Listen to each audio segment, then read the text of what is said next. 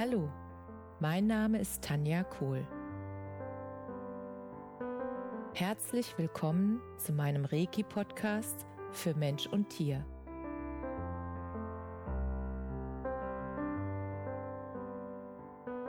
Hier erzähle ich über meine Erfahrungen und Erlebnisse als Reiki-Meisterin. Ich wünsche euch eine schöne Zeit beim Zuhören.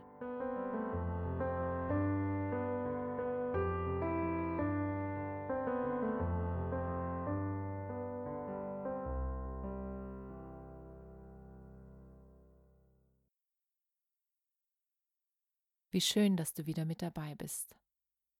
Heute möchte ich mit dir eine Frage besprechen, die mich ganz häufig vor den Reiki-Einweihungen erreicht, und zwar die Frage, gibt es bestimmte Lebensmittel, die ich am Vortag nicht zu mir nehmen sollte, wenn ich eine Reiki-Einweihung bekomme?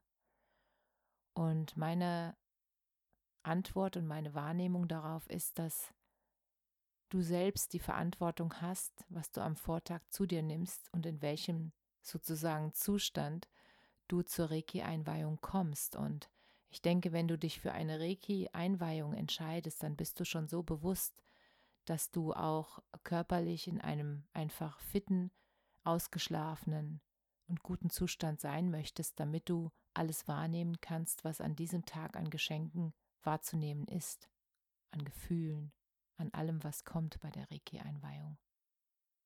Und deshalb mache ich da keine Vorgaben, was die Ernährung angeht. Und als ich mich mit dieser Frage dann noch intensiver beschäftigt habe, da habe ich gemerkt, dass in meiner Wahrnehmung diese, diese Extreme der Ernährung, dass sich die für mich nicht gut anfühlen. Das heißt, wenn einer, sage ich mal, ein extremer Vegetarier ist, dass er sozusagen die ganzen Fleischesser verurteilt und mit dem Finger auf sie zeigt ähm, und sich für etwas Besseres hält, weil er vegetarisch lebt.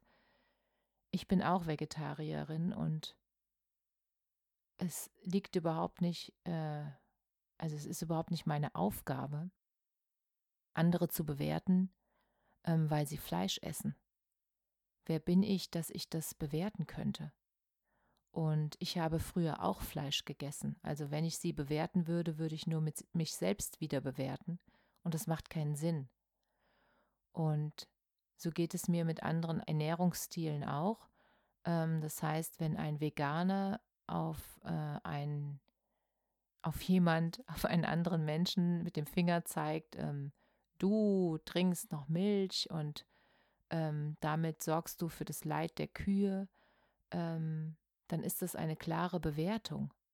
Und ich glaube, auch der Veganer wurde nicht als solches geboren, sondern hat wahrscheinlich auch in seinem Leben mal Milch getrunken und hat dann einfach sein, seine Entwicklung gemacht, seine Entscheidungen getroffen und hat sich dafür entschieden, keine Kuhmilch mehr zu trinken und trinkt jetzt, was weiß ich, Hafermilch oder Sojamilch oder auch sonstiges. Und ich finde es absolut wichtig, gerade in dem Ernährungsbereich, dass diese diese Freiheit, diese Toleranz dem anderen gegenüber, egal was er isst, egal was er trinkt, egal was er für sich entschieden hat, was für seinen Körper das Richtige ist. Und da sind wir auch an dem springenden Punkt. Es gibt einfach Menschen, ähm, deren Körper bestimmte Produkte, glaube ich, einfach verlangen. Und das ist in Ordnung. Wenn derjenige sich damit wohlfühlt, warum sollte ich das bewerten oder kritisieren? Das Wichtige ist, dass man auf sein eigenes Gefühl hört. Und deshalb wollte ich jetzt auch einen Podcast dazu machen. Hörst du auf dein eigenes Gefühl, wenn du irgendwelche Produkte zu dir nimmst oder Lebensmittel? Oder hörst du sozusagen auf die Bewertung anderer? Was ist deine Entscheidungsgrundlage, warum du bestimmte Lebensmittel zu dir nimmst oder nicht mehr zu dir nimmst? Und für mich ist das Wichtigste, dass du anfängst, auf dich zu hören, dass du anfängst, auf deinen Körper zu hören. Was braucht dein Körper? Und das kannst nur du sagen. Und als ich bei mir gemerkt habe, dass ich sozusagen meinen richtigen Ernährungsstil ähm, suche, da sind mir ganz viele Sachen begegnet und ich bin immer der Typ, dass ich verschiedene Sachen einfach ausprobiere und dann reinfühle, ähm, wie es mir damit geht. Und ich habe schon seit vielen Jahren mache ich Basenfasten und ich weiß noch genau, als ich damit angefangen habe, vor über zehn Jahren meine ersten Basenfastenwoche zu machen, dann war das für mich wie so ein, wie so eine totale neue Welt, weil, sage ich mal, mich nur von ähm, Obst vormittags bis 14 Uhr und dann von Gemüse zu ernähren, ohne Milchprodukte, ohne Weizen, ohne Brot, ohne Nudeln.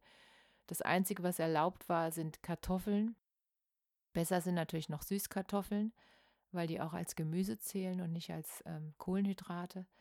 Und was ich dabei einfach erlebt habe oder bei meinem Körper gemerkt habe, und das war dann das erste Mal, als ich das gemacht habe, dass zum Beispiel, ähm, wenn ich vorher einen stärkeren oder höheren Kaffeekonsum hatte, dass ich dann die ersten Tage vom Basenfasten wirklich Kopfschmerzen hatte wegen den Entzugserscheinungen vom Kaffee und auch vom Zucker.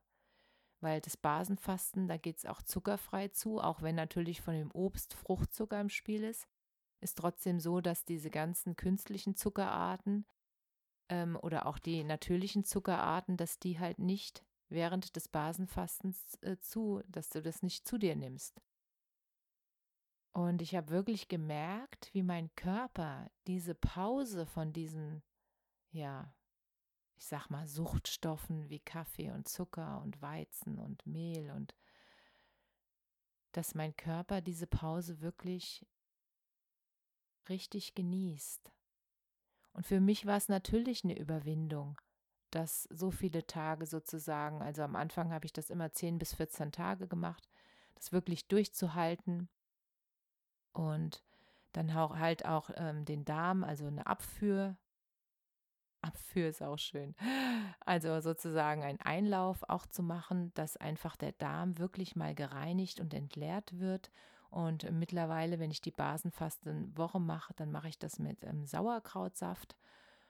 Und das geht nämlich genauso gut, das ist überhaupt gar kein Problem.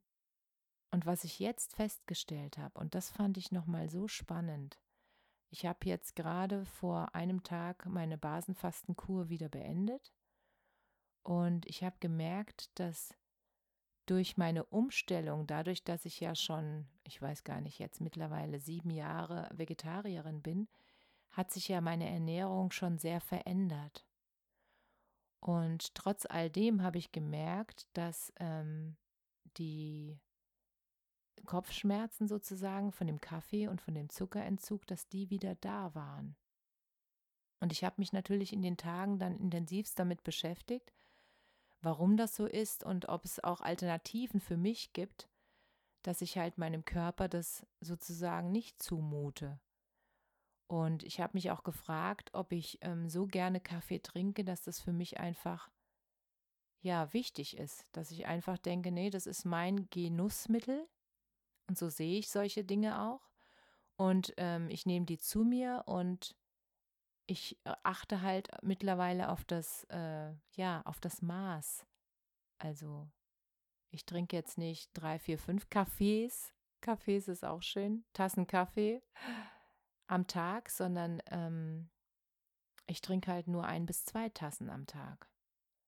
Und meine liebe Freundin, die hat es letzte Mal, als sie mich besucht hat, ähm, Lupinenkaffee mitgebracht. Und da habe ich gemerkt, dass ähm, dieser Kaffee mir auch sehr gut schmeckt. Und ich habe jetzt einfach nach dieser Fastenwoche für mich entschieden, dass ich morgens nur noch einen sozusagen richtigen Kaffee trinke, einen mit Koffein. Und wenn ich nachmittags nochmal Lust auf einen Kaffee habe, dann trinke ich halt einfach einen Lupinenkaffee. Und ich möchte jetzt einfach weiter beobachten, wie mir das gut tut, ne, was mein Körper dazu sagt und wie sich das auswirkt, weil ich auch gemerkt habe, dass zu viel Kaffeekonsum sich tatsächlich auch nachteilig auf ähm, ja, das Einschlafverhalten auswirkt. Und das habe ich so noch nie reflektiert, weil in den Medien ist ja auch klar, dass Kaffee eigentlich müder macht als wacher und dass das Koffein halt trotzdem nachhaltige Wirkung auf das Gehirn und auch auf den Körper hat, das war mir in dieser Form, in dieser ja, bewussten Form, war mir das wirklich noch nicht klar vorher. Und deshalb wollte ich das unbedingt mit dir teilen, dass du auch einfach mal überlegen kannst ähm, oder auch eine Basenfastenwoche mal einlegen kannst. Ich mache immer die Basenfastenwoche nach Wacker und ich finde das sehr angenehm. Da gibt es ein Rezeptbuch und das ist ganz einfach, die Rezepte. Und für mich ist Abwechslung und Genuss auch extrem wichtig, sonst würde ich das nicht machen. Und was ich danach einfach gemerkt habe, ähm, ich habe danach andere Rezepte entdeckt im Internet. Und zwar zum Beispiel ähm, vegane Muffins. Und ich habe die jetzt nach der Basenfastenwoche dann einfach mal nachgebacken. Und die werden halt mit äh, Mandelmehl gemacht und mit allen möglichen Inhaltsstoffen, aber nicht mit Zucker. Da ist dann ein Zuckeraustauschstoff drin, nämlich Birkenzucker. Und dann kommt eine selbstgemachte ein Fruchtaufstrich rein. Und da ich morgens auch immer sehr gerne mit Marmelade gestartet bin und ich gemerkt habe, dass dieser Hype auf Zucker wirklich am Tag dann zugenommen hat. Also ich war dann wirklich so richtig, dass ich dachte, ich muss jetzt was Süßes haben. Und dieses Ich muss jetzt, das hat mich wirklich in der letzten Zeit extrem genervt. Und ich wollte das nicht mehr. Und deshalb habe ich auch das Basenfasten gemacht, um da einfach einen Schnitt reinzubringen. Und ich habe jetzt gemerkt, wir haben diese veganen Muffins nachgebacken und diese Marmelade, die einfach nur mit frischen Früchten oder mit gefrorenen Früchten und mit Flohsamenschalen angedickt wird. Und das schmeckt so fantastisch und so lecker. Und es hat eine Süße an sich von den Früchten, dass Zucker gar nicht notwendig ist. Und ich werde das jetzt einfach mal weitermachen, dass ich ähm, meine Fruchtaufstriche selbst herstelle und einfach bewusster, noch bewusster mit Zucker und auch mit ähm, Suchtstoffen wie Kaffee umgehe. Und ich möchte dich einfach dazu anregen, dass du auf deinen Körper hörst, auf deine Eingebung. Lass dir von außen bitte nicht einreden, dass irgendwas sein muss, weil du ja, was weiß ich, wen ähm, schädigst, wenn du so isst oder wenn du so trinkst oder wenn du noch Fleisch isst oder wenn du noch Milch trinkst. Es ist alles richtig, wenn du dich damit wohlfühlst. Und das ist die Hauptsache. Das ist wirklich das, was ich dir mitgeben möchte. Wenn du dich mit deiner Ernährung wohlfühlst, dann ist es genau richtig für dich. Und dann musst du dir wirklich keinen Kopf machen. Du musst dich nicht in irgendeine Schublade mit reinstecken, wer oder was du bist im Ernährungsdingen, sondern du kannst einfach wählen aus dem kompletten, wundervollen Angebot von den ganzen Lebensmitteln, die wir haben. Und es gibt so viel wundervolle Lebensmittel und so viel Leckeres zu entdecken. Lass dir da wirklich nichts einreden, sondern hör auf dein Gefühl und auf deinen Körper. Und wenn du dich wohlfühlst, dann machst du alles richtig für dich. Und das ist das, was zählt. Du und dein Gefühl. Und ich wünsche dir, dass du einfach dein Ernährungsstil, das findest, womit du glücklich bist und dazu stehen kannst, was du isst, weil es dir gut tut, dir und deinem Körper. Und da geht es auch nicht um irgendwelche Funde oder so. Es gibt Menschen, die sind einfach ein bisschen fester vom Körper und es gibt Menschen, die sind einfach ein bisschen schlanker gebaut. Das spielt überhaupt keine Rolle. Wichtig ist, dass du dich so liebst, wie du bist. Und dass du die Lebensmittel genießt. Dass du wirklich diesen Genuss, also dieses, ich muss es nochmal sagen, dieses vegane Muffin, das war so lecker. Das war so lecker. dass ich wirklich, ich hätte mich reinlegen können. Das war einfach unfassbar lecker. Und ich werde gerne, ähm, jetzt habe ich euch so den Mund wässrig gemacht, ich werde gerne den Link zu dem Rezept einfach unter den Podcast posten und dann könnt ihr es sehr gerne mal ausprobieren. Und jetzt wünsche ich euch eine wunderschöne Zeit, eine wunderschöne Woche und alles, alles Liebe. Namaste. Danke, dass du dir die Zeit genommen und mir zugehört hast. Mehr Informationen findest du auf meiner Homepage unter www.energie-zentrum-kohl.de. Wenn du Fragen zu mir oder meiner Arbeit hast, schreib mir einfach eine E-Mail. Bis zum nächsten Mal. Alles Liebe, deine Tanja.